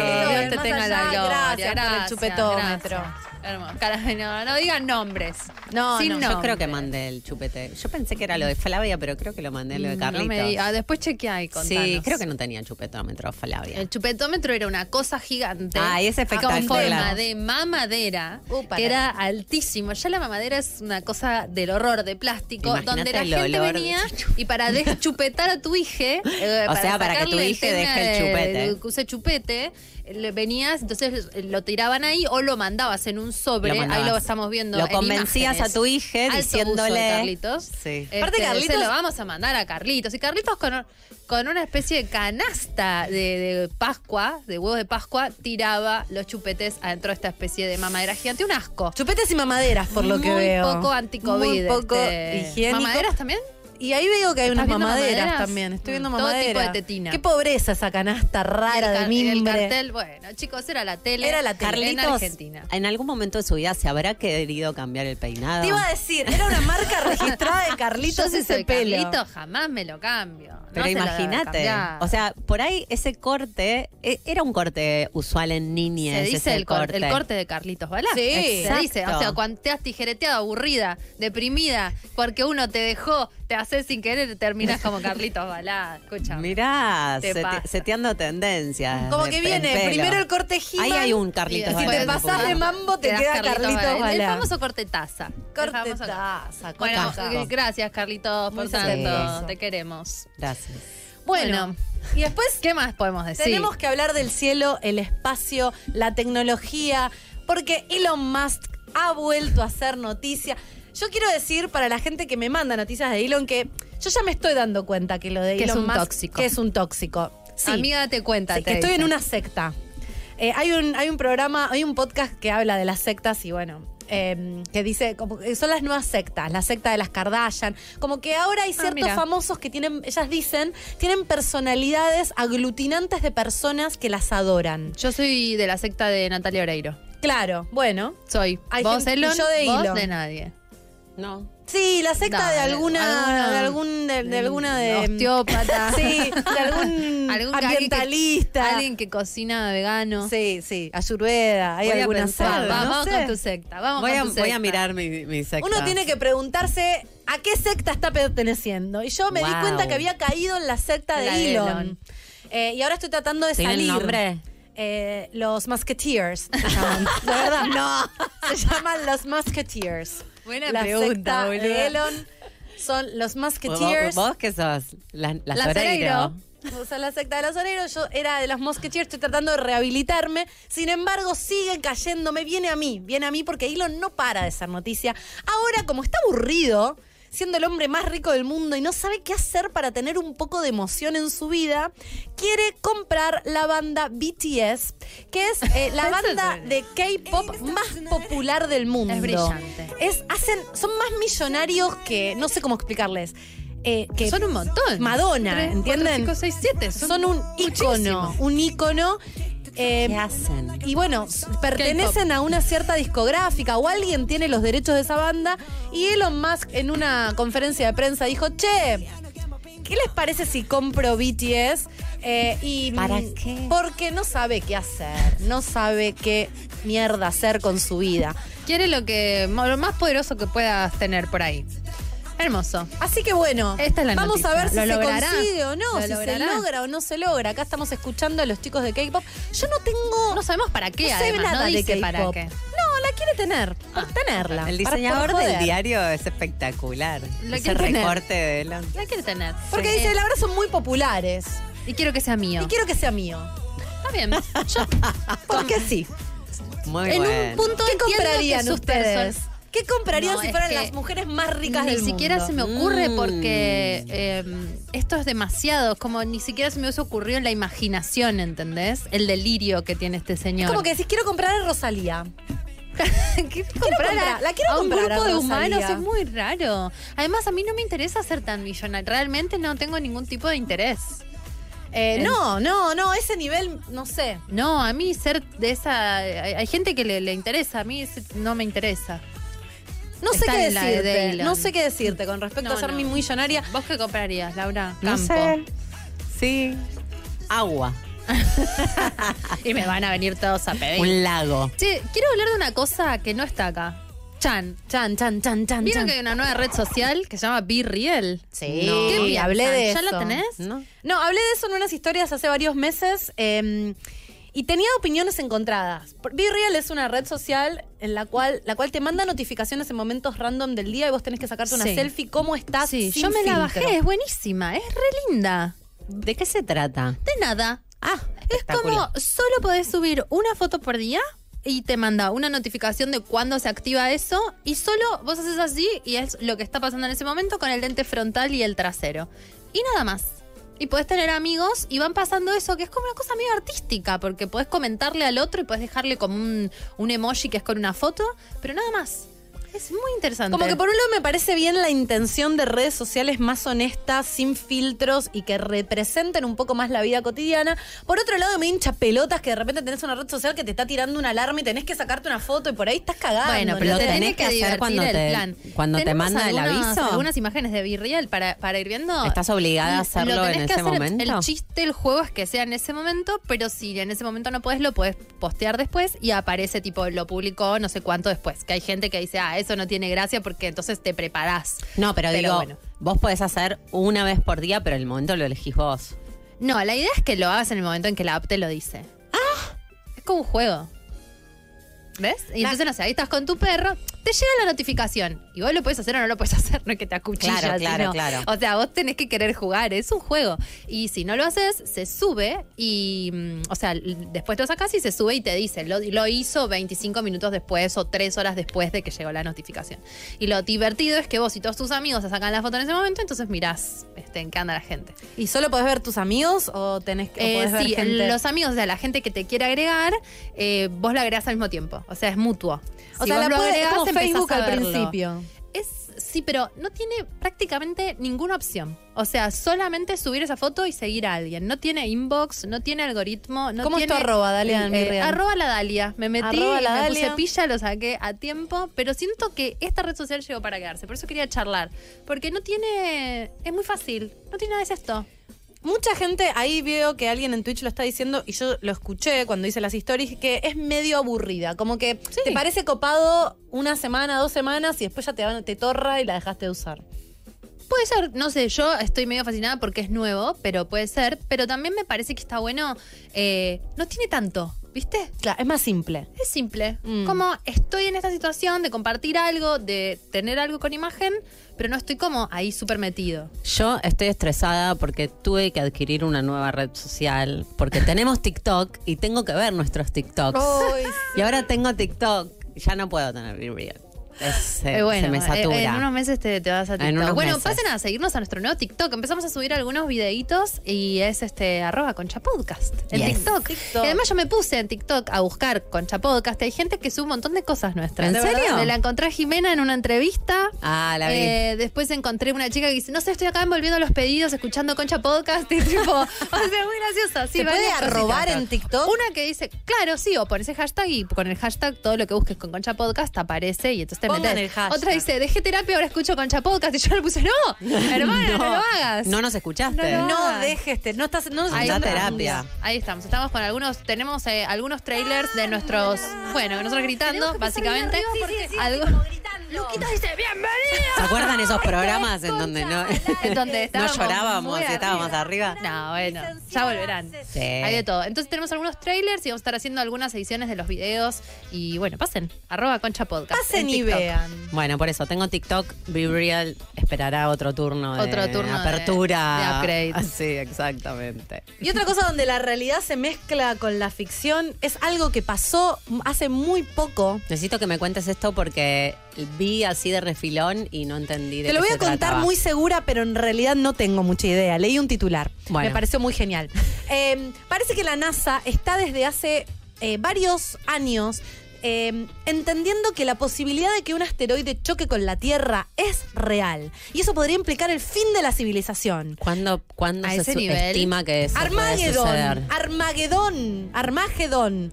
For real. I don't wanna. Bueno, eh, entonces, Armageddon era una película muy de los 2000, donde un asteroide venía a la Tierra y había un grupo de astronautas que se sacrificaban para ir a romper el asteroide. Entonces, ¿qué hizo la Claro. NASA? Dijo, che, Que la gente ni se- empecemos a practicar desde ahora por las dudas, no vaya Ah, a es ser un cosa. entrenamiento. Claro. Tiro Entonces blanco. había un asteroide pasando cerca por la Tierra y le mandaron un cohete y... em, Un satélite.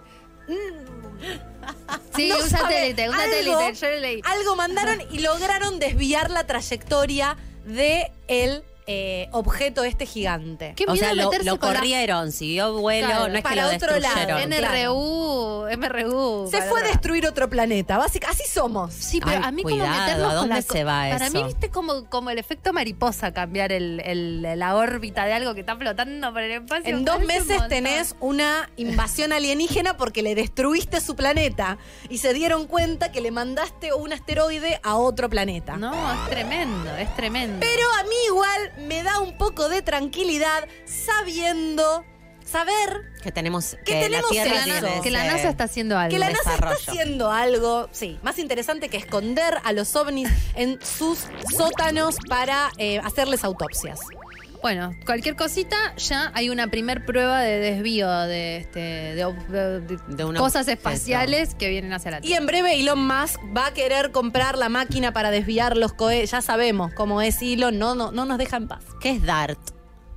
Que lo estuve leyendo como en todos lados, ¿saben? ¿Dart? DART es lo que mandaron. No tengo idea. Ah, No lo sabría. Podemos no investigarlo y eh, verlo para la eh, clase que viene. La clase que viene. Bueno, el No, programa ay, que ya viene. nos tenemos que Tenemos ir. que ir. No, Muchas te- no podemos decir la, la otra noticia que nos queda. No. Bueno. bueno, muchas gracias a todos por estar del otro lado y escucharnos y habernos bancado en este programa un poco más serio, pero igual de amoroso que todos los demás. Nos vemos el miércoles que viene a las 17 horas. Volvimos con todo, así que no se pierdan el próximo programa que va a estar buenísimo. ¿Con qué nos despedimos, Lau? Vamos con Lou Reed, que no es el tema que elegí.